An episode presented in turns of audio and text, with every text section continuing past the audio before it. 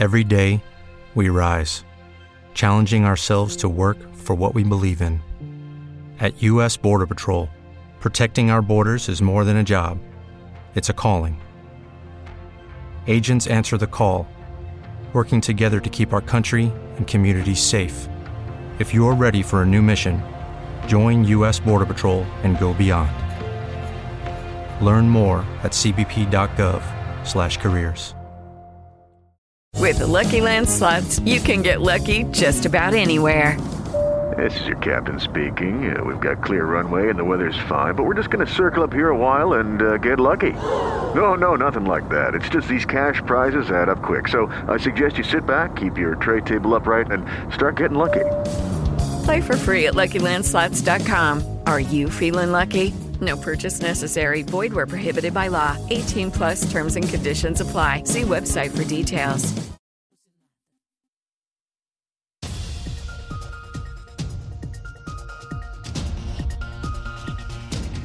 Noticiarios Pulso. Noticiarios Pulso. Independencia editorial y pluralidad desde la radio pública. Radio pública. Información que gira en torno al mundo. A nuestro mundo. Nuestro mundo. Esta mañana un avión militar partió de Ciudad Juárez rumbo a la Ciudad de México con los cuerpos de siete venezolanos que fallecieron el pasado 27 de marzo en el incendio al interior de la estación del Instituto Nacional de Migración. Posteriormente serán llevados a Venezuela para entregarlos a sus respectivas familias mientras que los integrantes del Via Crucis de migrantes que partirá el próximo 23 de abril de Tapachula, Chiapas, pidieron a la Comisión Nacional de los Derechos Humanos que les brinde protección y medidas cautelares para evitar peligros, riesgos y accidentes en su tránsito hacia la Ciudad de México. En un pronunciamiento, 21 gobernadores morenistas y la jefa de gobierno de la Ciudad de México se proclamaron en contra de la decisión de anular la ampliación de mandato de Mario Delgado y Citlali Hernández al frente de Morena. Los partidos Movimiento Ciudadano, Acción Nacional y Revolucionario Institucional llaman a Morena a destrabar la designación de tres comisionados faltantes del INAI para que pueda continuar con su labor de acceso a la información pública. Rusia y Ucrania intercambian prisioneros con motivo de la Pascua Ortodoxa. Por su parte, el presidente brasileño Luis Ignacio Lula da Silva propuso este domingo la creación de un grupo de países no implicados en la guerra entre Rusia y Ucrania para mediar por la paz. En Sudán, los enfrentamientos entre el ejército y el grupo paramilitar Fuerzas de Apoyo Rápido se recrudecen y amenazan con extenderse hacia zonas densamente pobladas de Jartum. La Cruz Roja reporta más de 50 civiles muertos y más de 600 heridos en todo el país.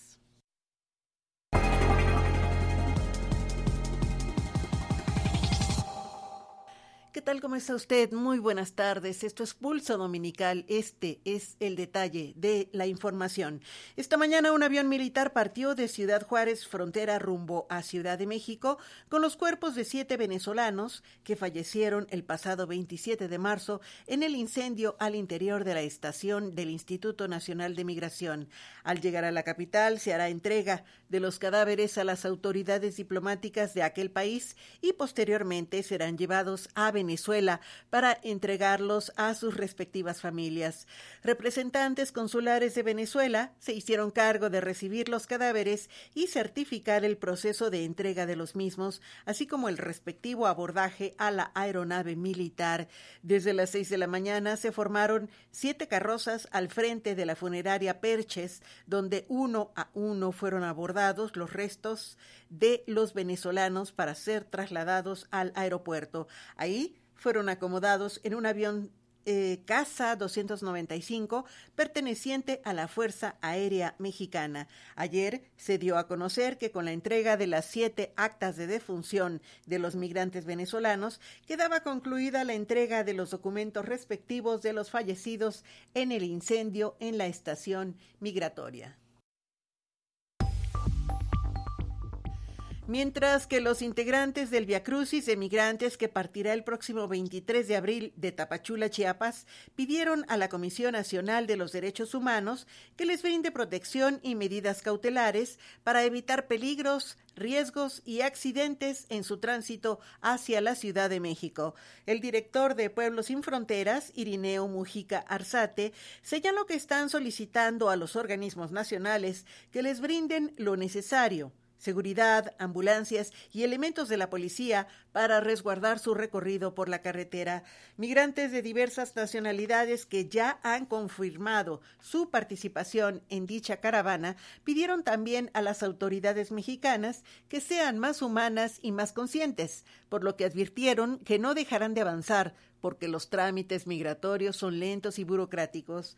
Según organizaciones civiles mexicanas, 2022 fue el año más trágico para los migrantes en México, pues unos 900 murieron en el intento de cruzar sin documentos desde nuestro país hacia Estados Unidos. De acuerdo con la Unidad de Política Migratoria, Registro e Identidad de Personas de la Secretaría de Gobernación, durante el primer bimestre del año fueron repatriados desde Estados Unidos 43.152 personas migrantes de origen mexicano. Esa cifra representa un incremento del 41%, eh, 41.8%, aclaro, con respecto al periodo correspondiente a 2022, cuando hubo 30.438 repatriaciones. El informe también señala que el 10% de las y los repatriados, es decir, 4.298 fueron niñas, niños y adolescentes. De los datos publicados por la Secretaría de Gobernación, se desprende que de las niñas, niños y adolescentes de hasta 11 años, 607 viajaban en compañía de alguien más mientras que 35 lo hacían solos. De acuerdo con el desglose, las entidades de origen de los afectados son Chiapas con un 17.3%, Guerrero con 11.7%, Tamaulipas con 10.9%, Oaxaca 7.4% y Chihuahua con 7.1%.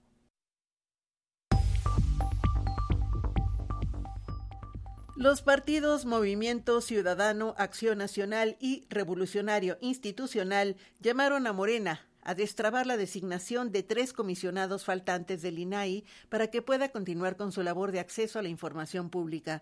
El coordinador de los senadores de Movimiento Ciudadano, Clemente Castañeda, el vocero del CEN del PAN, Marcos Aguilar, y el exgobernador de Tabasco, Roberto Madrazo, denunciaron que los caprichos personales no pueden ser determinantes para paralizar a un órgano autónomo constitucional que tiene la finalidad de garantizar la transparencia del ejercicio público.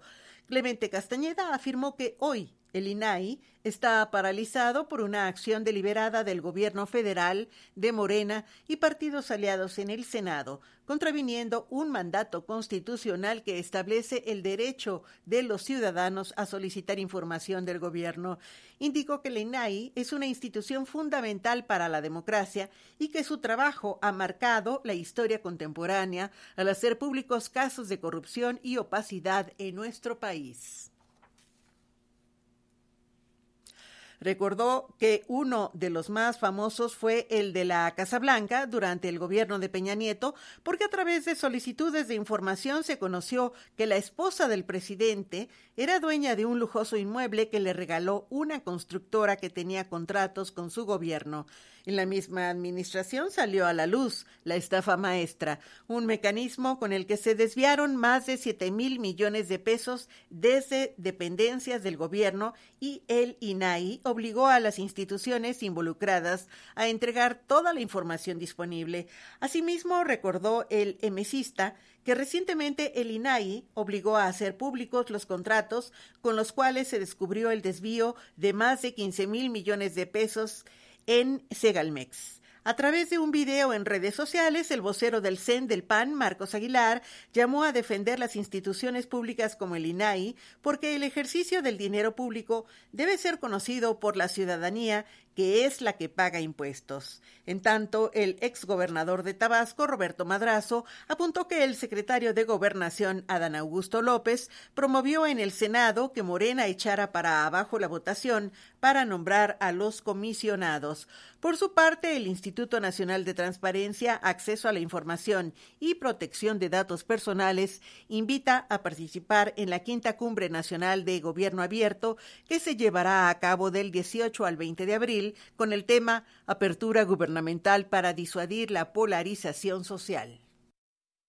Con el propósito de disuadir la polarización social en temas de interés de la población, el Instituto Nacional de Transparencia, Acceso a la Información y Protección de Datos Personales realizará la quinta cumbre nacional de gobierno abierto del 18 al 20 de abril.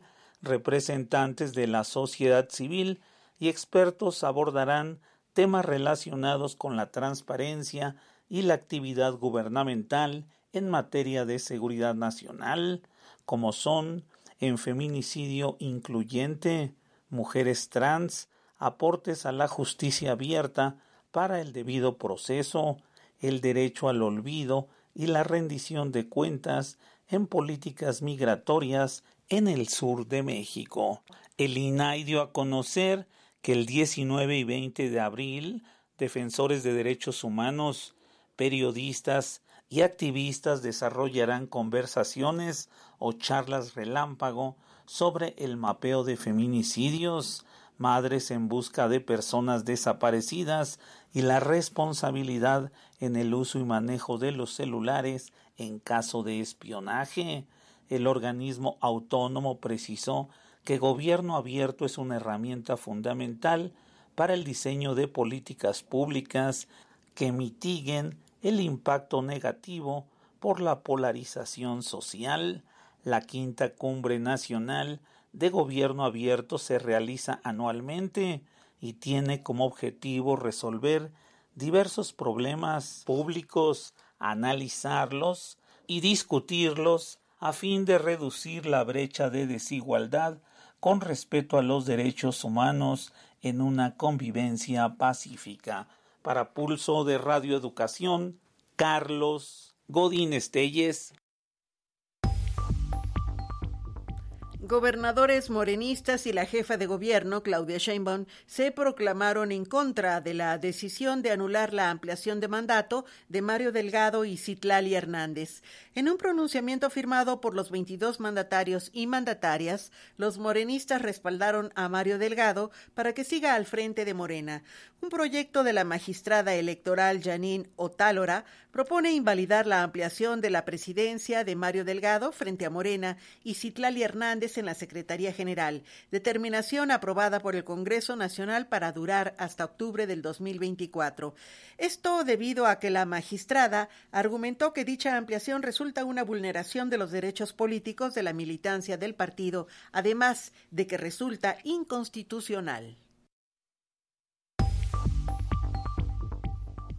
Los cuatro candidatos a la gubernatura de Coahuila se encuentran listos para el primer debate que se llevará a cabo en el Teatro Nazas en Torreón a partir de las seis de la tarde y será transmitido en radio, televisión de la entidad, así como en redes sociales y medios digitales. Bajo la moderación de los periodistas Sandra Romandía Vega y Javier Solórzano Sincer, los candidatos Manolo Salinas, Armando Guadiana, Evaristo Lenin Pérez Rivera y Ricardo Mejía Verdeja expondrán sus propuestas en materia de finanzas, rendición de cuentas y transparencia, agua y desarrollo sustentable, así como sobre educación, niñez y juventud. El Instituto Electoral de Coahuila determinó que el debate dure 50 minutos y según el formato, los candidatos expondrán los temas seleccionados y posteriormente habrá espacio para las réplicas y contrarréplicas. Al final, los moderadores del debate sacarán de una urna preguntas formuladas por ciudadanos para que los aspirantes las respondan. Sin embargo, eh, Mejía Verdeja, el candidato del Partido del Trabajo, aseguró que los dados están cargados y criticó al Instituto Electoral por la, logis, perdón, por la logística y el formato para el primer debate. El segundo encuentro entre los candidatos a la gubernatura de Coahuila será el primero de mayo en Saltillo. El último día para que las y los electores del Estado de México recojan su credencial para votar el domingo 4 de junio será el lunes 17 de abril y podrán hacerlo en el módulo del Instituto Electoral del Estado de México donde iniciaron el trámite. Por primera vez, eh, las aspirantes a la gobernatura del Estado de México son dos mujeres. Alejandra del Moral Vela, de la coalición Va por el Estado de México, conformada por el PRI, PAN, PRD y Nueva Alianza, y Delfina Gómez Álvarez de la Alianza Juntos Hacemos Historia, alianza conformada por Morena, PT y Partido Verde. En los comicios del 4 de junio, también por primera vez, podrán votar quienes purgan en prisión preventiva de los 20 cerezos de la entidad. Este domingo, la morenista Delfina Gómez agendó visitas en tres municipios mexiquenses. Inició su recorrido en Tlalnepantla, siguió en Cuautitlán Izcalli y a las 5 de la tarde irá a Cuautitlán. Por su parte, Alejandra del Moral visitó Ecatepec, donde tuvo un encuentro con habitantes del Distrito 21, luego se desplazó al Distrito 8 y a las 2 de la tarde se reunió con las mujeres del mismo municipio. En esta ocasión habló sobre la creación del salario familiar, el apoyo al magisterio mexiquense y sobre el seguro de desempleo. El dirigente del Partido Acción Nacional, Marco Cortés Mendoza, afirmó que en la actual administración que encabeza el presidente Andrés Manuel López Obrador, los campesinos en México están más descobijados. En un comunicado afirmó que este sector se encuentra en total abandono porque los productores no cuentan con apoyos del gobierno ni créditos para que puedan sacar adelante sus cosechas el gobierno federal ha abandonado al campo por completo y con la liquidación de financiera rural, los productores agrícolas enfrentarán más pobreza en las zonas rurales, denunció el presidente del Partido Acción Nacional, Marco Cortés Mendoza.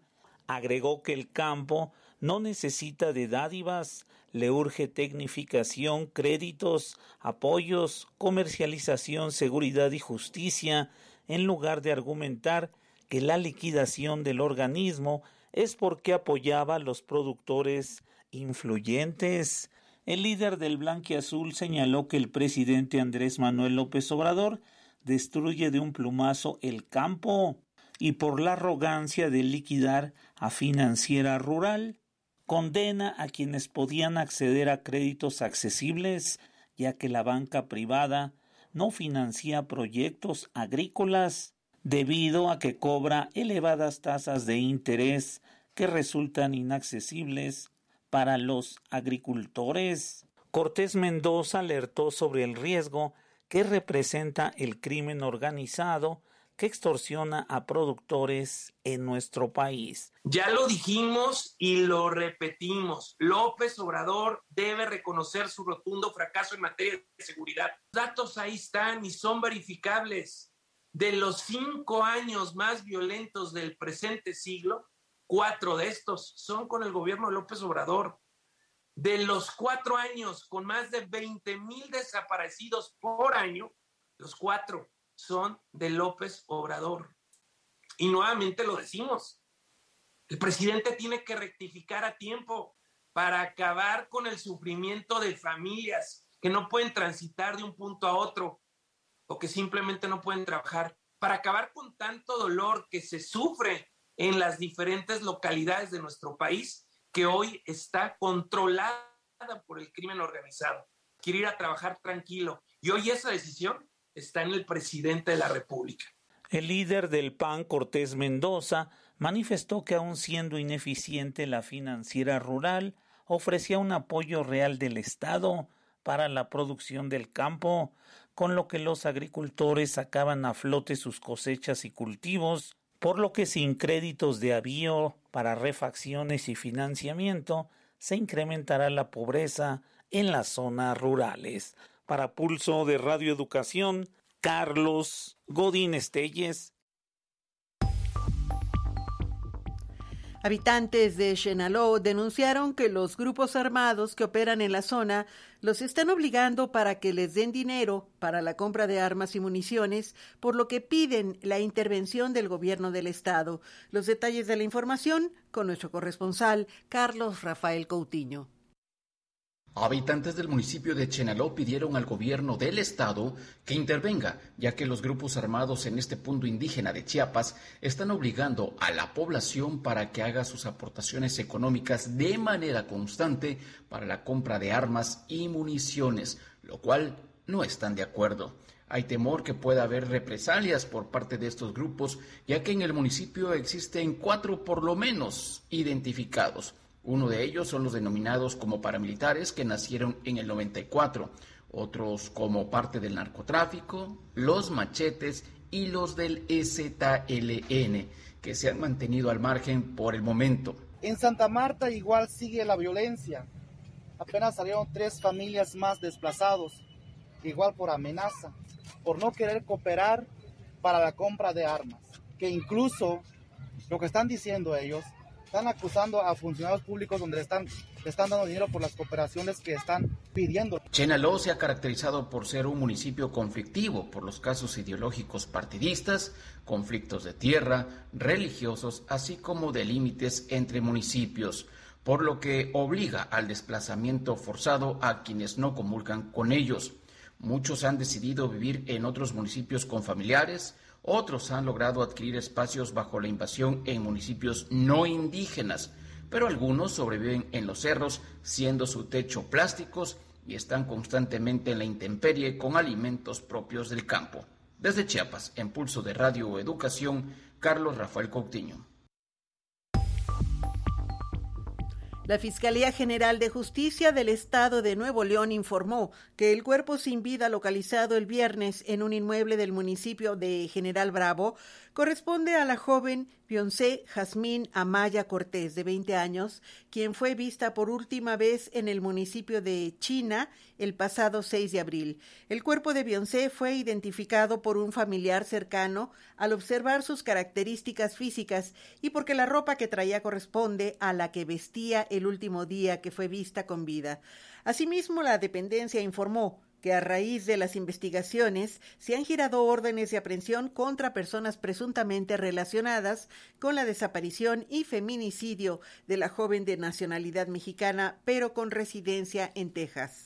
De acuerdo con la Fiscalía Estatal, Beyoncé murió a causa de una contusión profunda de cráneo, vértebro medular cervical y de tórax según la necropsia practicada por personal del Servicio Médico Forense.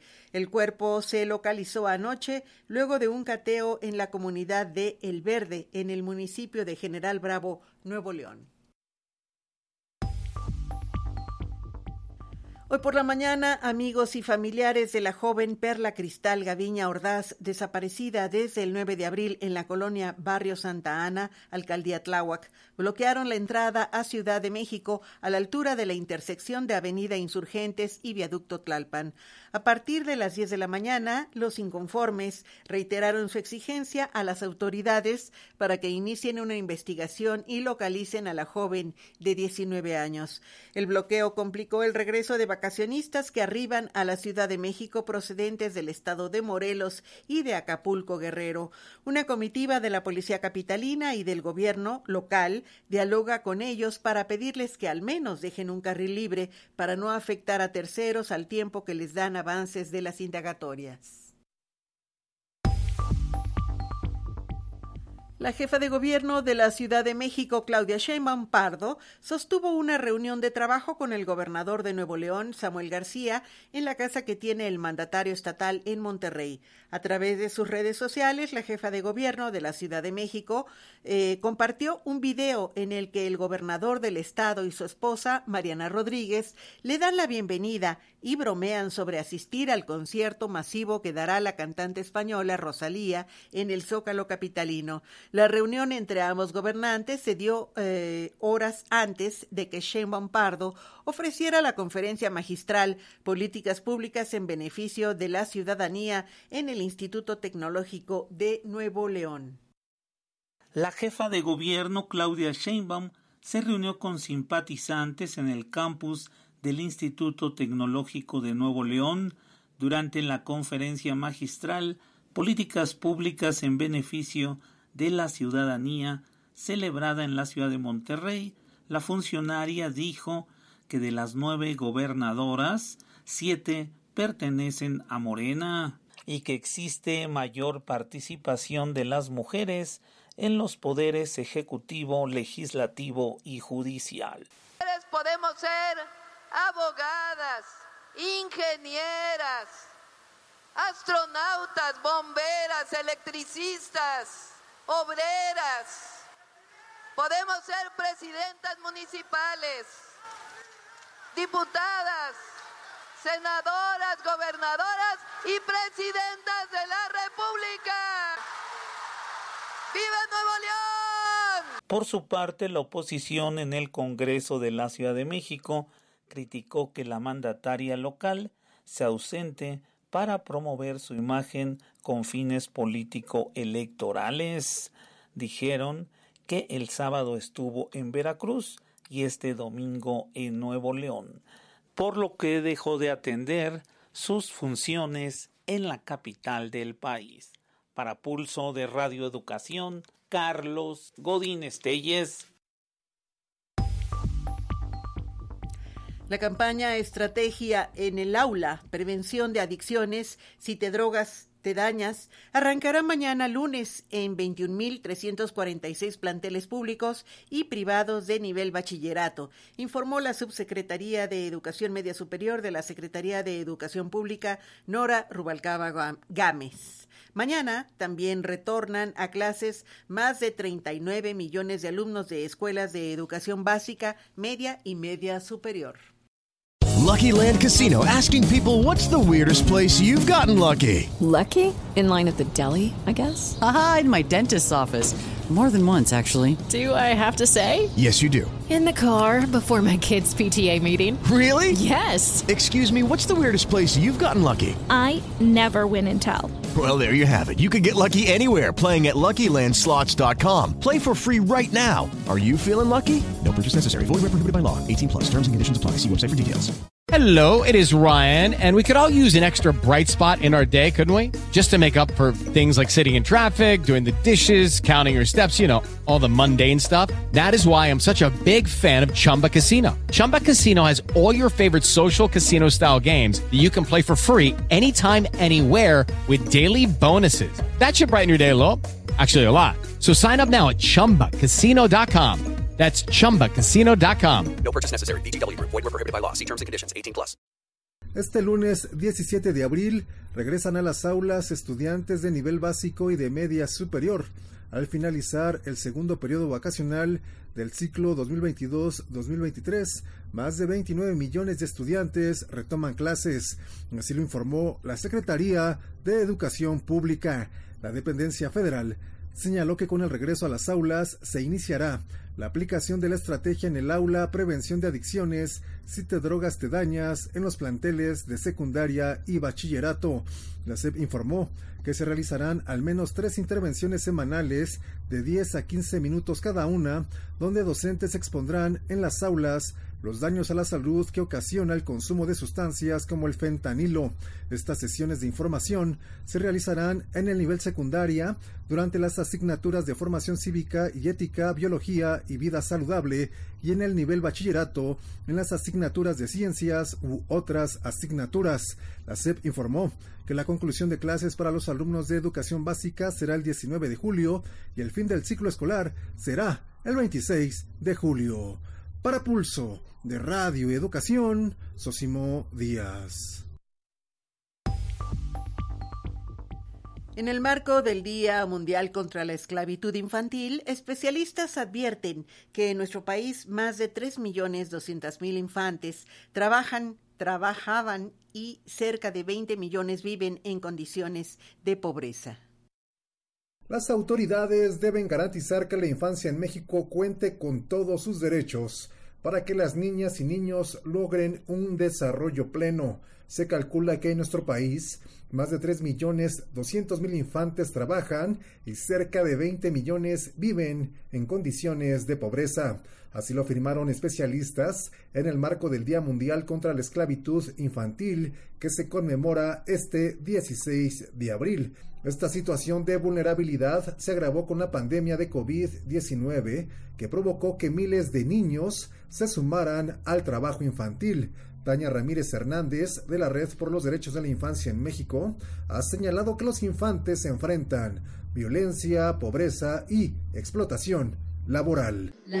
Velada y profunda crisis de violencia sexual, la extendida y profunda crisis de violencia y violencia armada que viven niñas y adolescencia, la inaceptable realidad de vivir todavía hambre y desigualdad en un país que es la quinta economía del mundo según la OCDE, la crisis por los impactos que el COVID le dejó a niñas, niños, adolescentes, no solo en temas de orfandad, sino de enfermedad propia, las muertes de niñas, niños, adolescentes por COVID para Pulso de Radio Educación, Sosimo Díaz.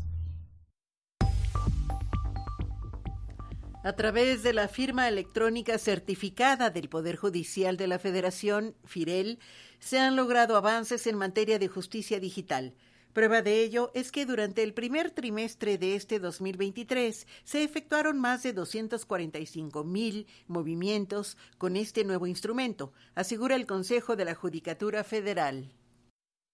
La consolidación de la justicia digital se refleja en las más de 24 millones de transacciones mediante el uso de la firma electrónica certificada del Poder Judicial de la Federación, durante el primer trimestre del año se efectuaron 245.511 movimientos diariamente relacionados con órganos jurisdiccionales, áreas administrativas y por autoridades cuyos beneficios fueron la reducción del tiempo de traslado, mayor transparencia y certidumbre.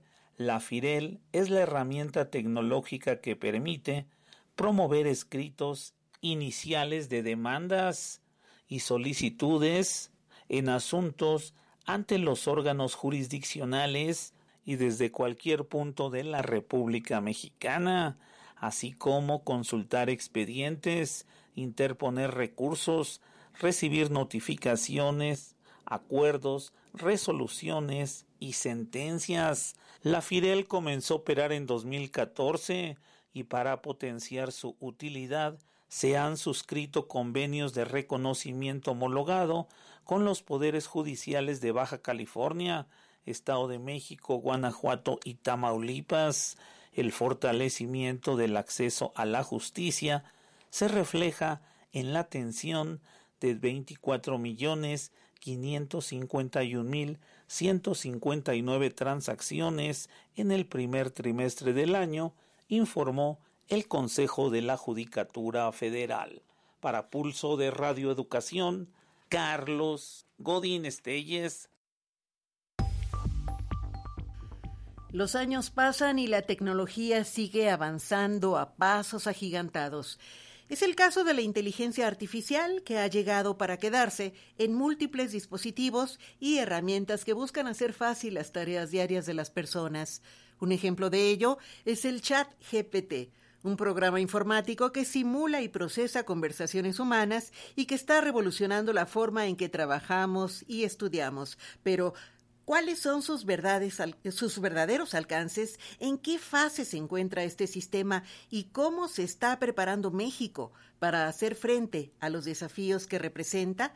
La doctora Cintia Solís, socia fundadora del Lex Informática, responde a estas dudas para las audiencias de Radio Educación en entrevista con nuestro compañero Rafael González Domínguez.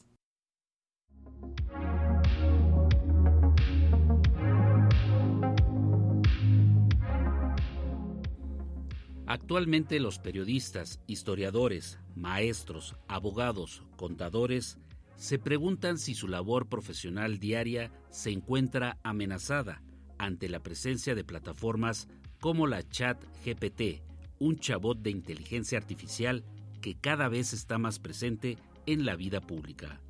El Chat GPT de la empresa OpenAI es una herramienta que utiliza una gran cantidad de información del Internet para comprender y responder consultas basadas en texto de una amplia variedad de temas. Al respecto, habla la doctora Cintia Solís Redondo, especialista en gobernanza de Internet y cibercriminalidad.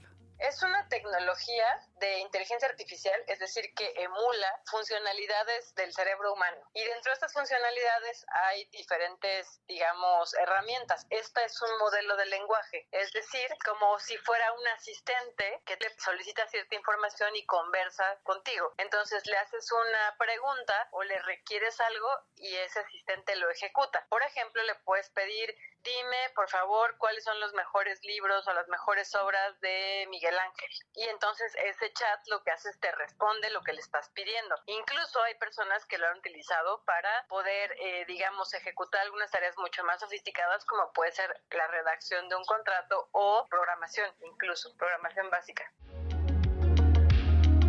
Los especialistas en la materia han señalado que la inteligencia artificial trae grandes beneficios, porque esta tecnología promete optimizar recursos, eficientar el trabajo y transformar muchas ocupaciones, pero también eliminar otras.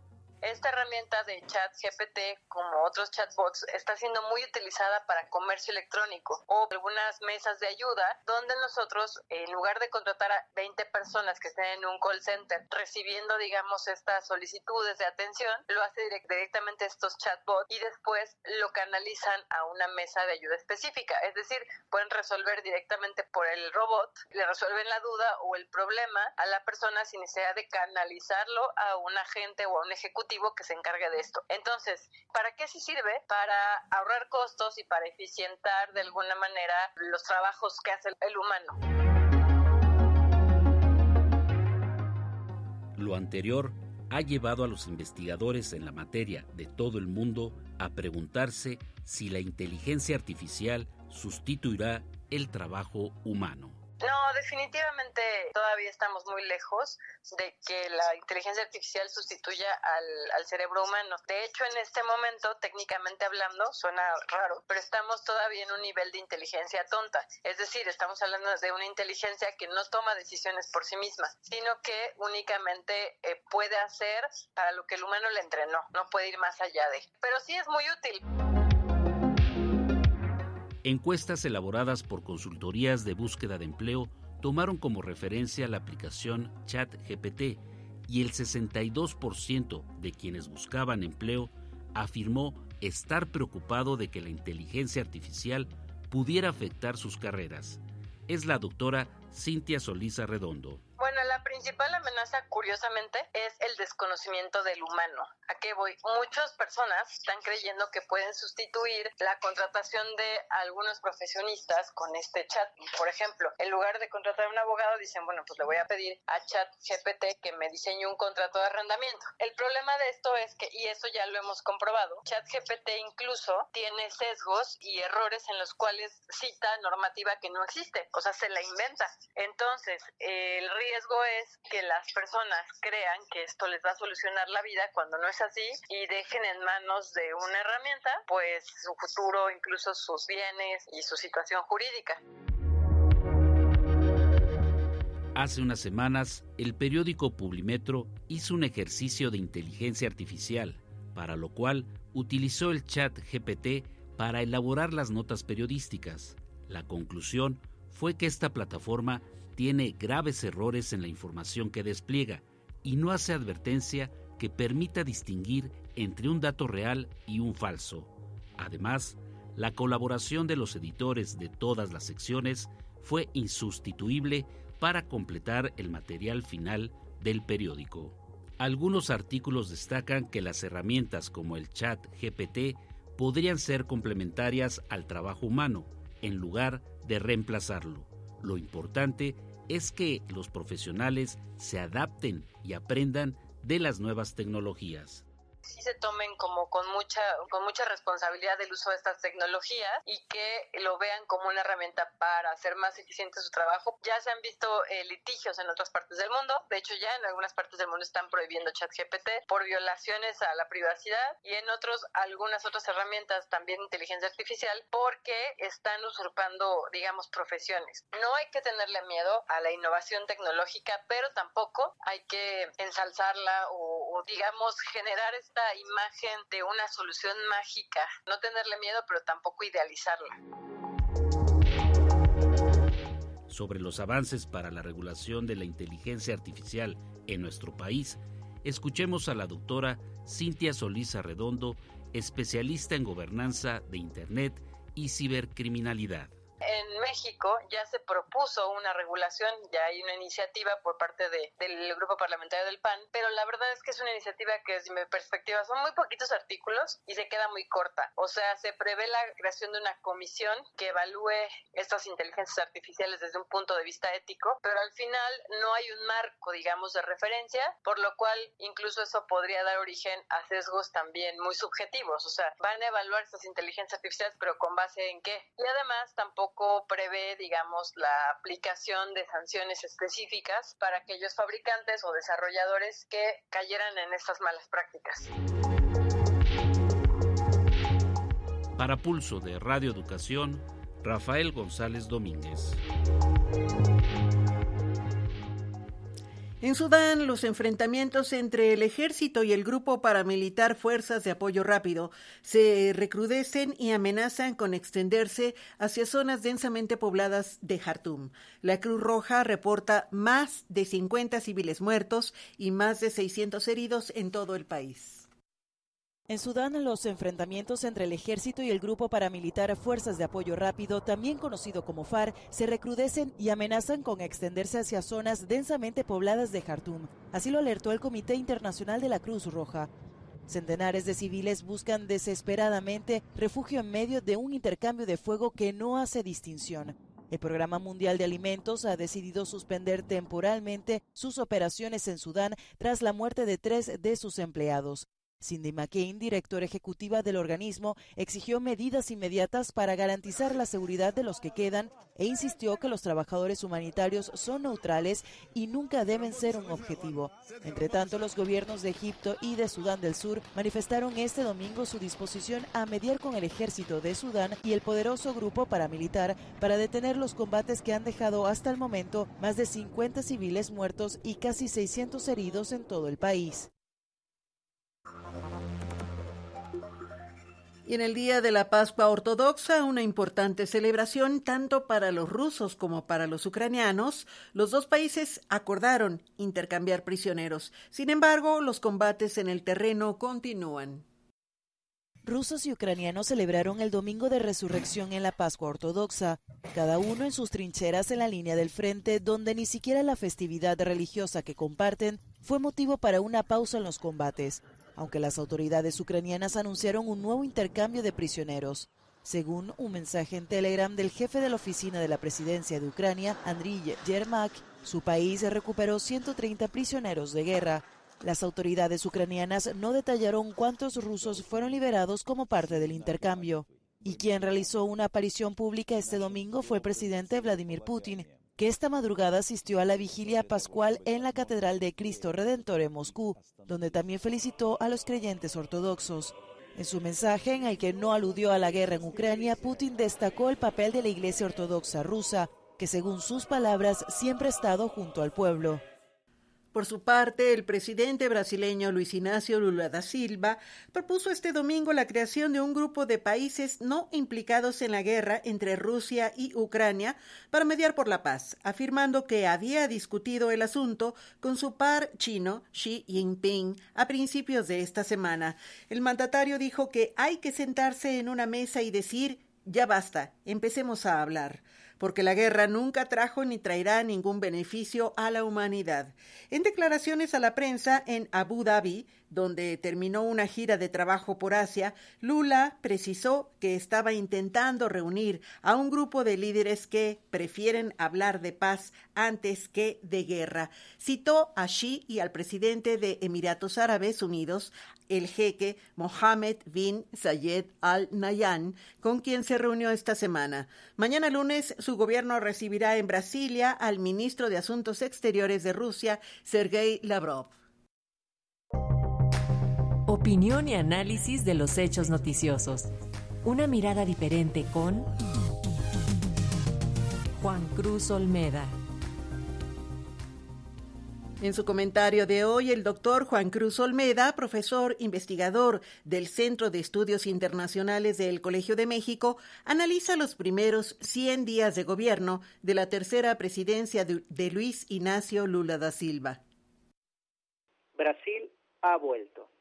Este fue el lema elegido por el gobierno de dicho país para celebrar la semana pasada los primeros 100 días de la tercera presidencia de Lula da Silva. Este hito coincidió con la visita del presidente brasilero a China, en donde fue recibido por el primer mandatario Xi Jinping. El viaje sirvió para materializar diversos convenios entre ambos países y la puesta formalmente en funciones de Dilma Rousseff, expresidenta de Brasil, al mando del Banco de los BRICS. Las charlas que se sucedieron entre ambos jefes de Estado no se limitaron a cuestiones comerciales, claves para el país sudamericano dado que China se ha convertido en su principal socio comercial y el destino número uno de sus exportaciones, sino que también versaron en otras temáticas que hacen a la dinámica global. Así, por ejemplo, se discutió sobre la conformación de un grupo liderado por Brasil e integrado por el gigante asiático que puede interceder para llevar la paz a Ucrania. Eventos como los de la semana pasada han confirmado que, al menos en el plano internacional, el eslogan gubernamental tiene asidero y que Lula, al igual que en sus gobiernos anteriores, buscará tener un rol activo en el plano global, no limitando su presencia solamente a su región de influencia. Esto sin duda marca un cambio sustantivo con lo acontecido durante el gobierno de Bolsonaro, que no solo adoptó una postura centrada fundamentalmente en fortalecer sus lazos con Estados Unidos, en particular durante la presidencia de Trump, y entró en conflicto con diversos países por el abandono del rol de liderazgo que Brasil había asumido fundamentalmente en temas ambientales. La visita de Lula a China no es el primer acontecimiento relevante de la política exterior brasileña desde que éste tomó posesión de su cargo a inicios de este año. En un gesto simbólico de peso para superar las fricciones surgidas entre ambos países durante el gobierno de Bolsonaro, el primer viaje al exterior del actual presidente fue a Argentina, en donde además participó de la reunión de la CELAC, organismo de que Brasil se había retirado. Lula también viajó a Washington, se entrevistó con Biden y reafirmó el compromiso de Brasil con causas como la protección al Amazonas y el fortalecimiento democrático que habían sido abandonadas por su predecesor y que preocupan particularmente al gobierno norteamericano. Hace algunos días, además, el gobierno brasilero anunció el regreso del país a la UNASUR, un órgano de concertación política de los países de Sudamérica que desde hace algunos años dejó en los hechos de funcionar por la decisión de diversos países de abandonarlo. Probablemente Lula apueste a revivir dicha instancia como el camino para reafirmar el liderazgo brasilero en la región. En suma, estos tres meses y medio dejan en claro que Brasil, a través de Lula, ha asumido nuevamente un rol activo en el plano internacional y que busca lograr un protagonismo tanto en el plano regional como global. En línea con lo que fue la política exterior de su gobierno en sus dos primeros mandatos, además, apunta a que las grandes potencias vean a Lula como socio estratégico en América Latina sin asumir un alineamiento restricto con ninguna. Sin embargo, este activismo ha contrastado con los problemas que el mandatario brasilero ha experimentado en el plano interno. Desde el momento mismo de su victoria en segunda vuelta, por pocos puntos porcentuales, quedó en claro que el escenario político que debería enfrentar contrasta con la experiencia que Lula vivió previamente cuando estuvo en el poder. En primer lugar, por la extrema polarización, que se expresó desde un primer momento en marchas de seguidores de Bolsonaro, desconociendo los resultados, y que tuvo su punto culmine con la movilización en la capital Brasilia el pasado 8 de enero, que terminó con el asalto de los manifestantes al Palacio Presidencial, el Congreso y el edificio de la Corte Suprema. Las imágenes de ese día no solo recordaron las del ataque al Capitolio de los seguidores trampistas, sino que develaron los vínculos de funcionarios y miembros de la Fuerza de Seguridad encargados de la protección de la capital con la causa bolsonarista. La decidida reacción del gobierno federal, la lealtad que las Fuerzas Armadas mostraron al nuevo presidente y la postura crítica de los otros poderes del Estado y de las distintas organizaciones políticas respecto de los manifestantes y su accionar permitieron sortear rápidamente la crisis y dejaron aislados a los grupos bolsonaristas más radicales. Sin embargo, estos grupos no han desaparecido y el regreso del expresidente al país puede servir para volver a movilizarlos. Quizás la preocupación más importante esté en qué pueden llegar a realizar los militantes bolsonaristas más radicales. En los últimos meses ya se han descubierto y desbaratado distintos planes para atentar contra Lula. A lo anterior se suman dificultades en la relación con el Congreso, sumamente fragmentado, en el que el partido del presidente tiene una bancada minoritaria y dominado por legisladores identificados con la derecha. En esta dimensión, Lula ha apelado a la fórmula clásica ya implementada durante su etapa previa en el poder.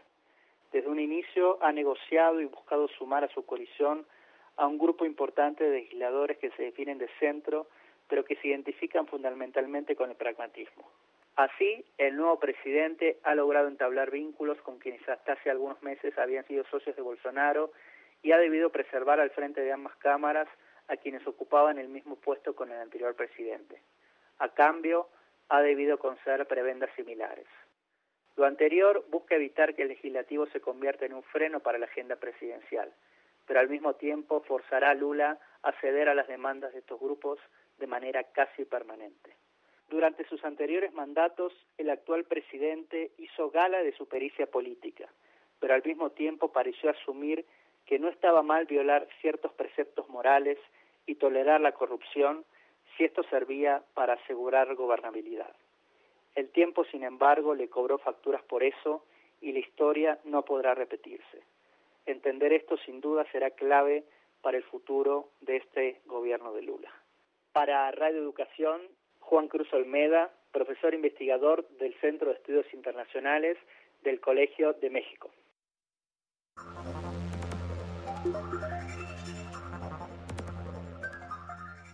Los principales comandantes de la disidencia de las FARC se reunieron este domingo en el sur de Colombia en el marco de una concentración popular en los territorios controlados por esta guerrilla para anunciar que se instalará oficialmente la mesa de diálogo de paz con el gobierno del presidente Gustavo Petro el próximo 16 de mayo. Radio Educación presentó Noticiarios Pulso. Noticiarios Pulso. Independencia editorial y pluralidad desde la radio pública. Radio pública. Información que gira en torno al mundo. A nuestro mundo. Participamos en Pulso Dominical en la coordinación de la información Elsa Cruz y Tomás Domínguez. En la grabación y edición digital Luis Ernesto López. En los controles técnicos Arturo Mendoza. En redes sociales Tania Nicanor, Fernanda López y Roberto Hernández. Y en la lectura de la información Patricia Yaguno. Gracias por su atención. Muy buenas tardes.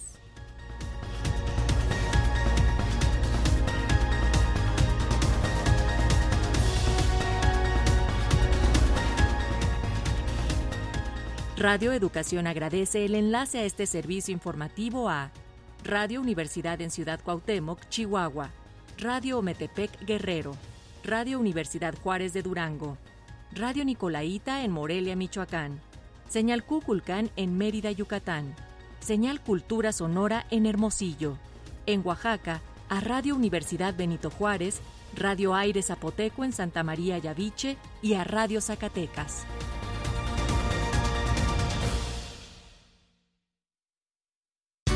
Here's a little known fact almost half of all waste generated in Montgomery County comes from businesses, organizations, and government facilities.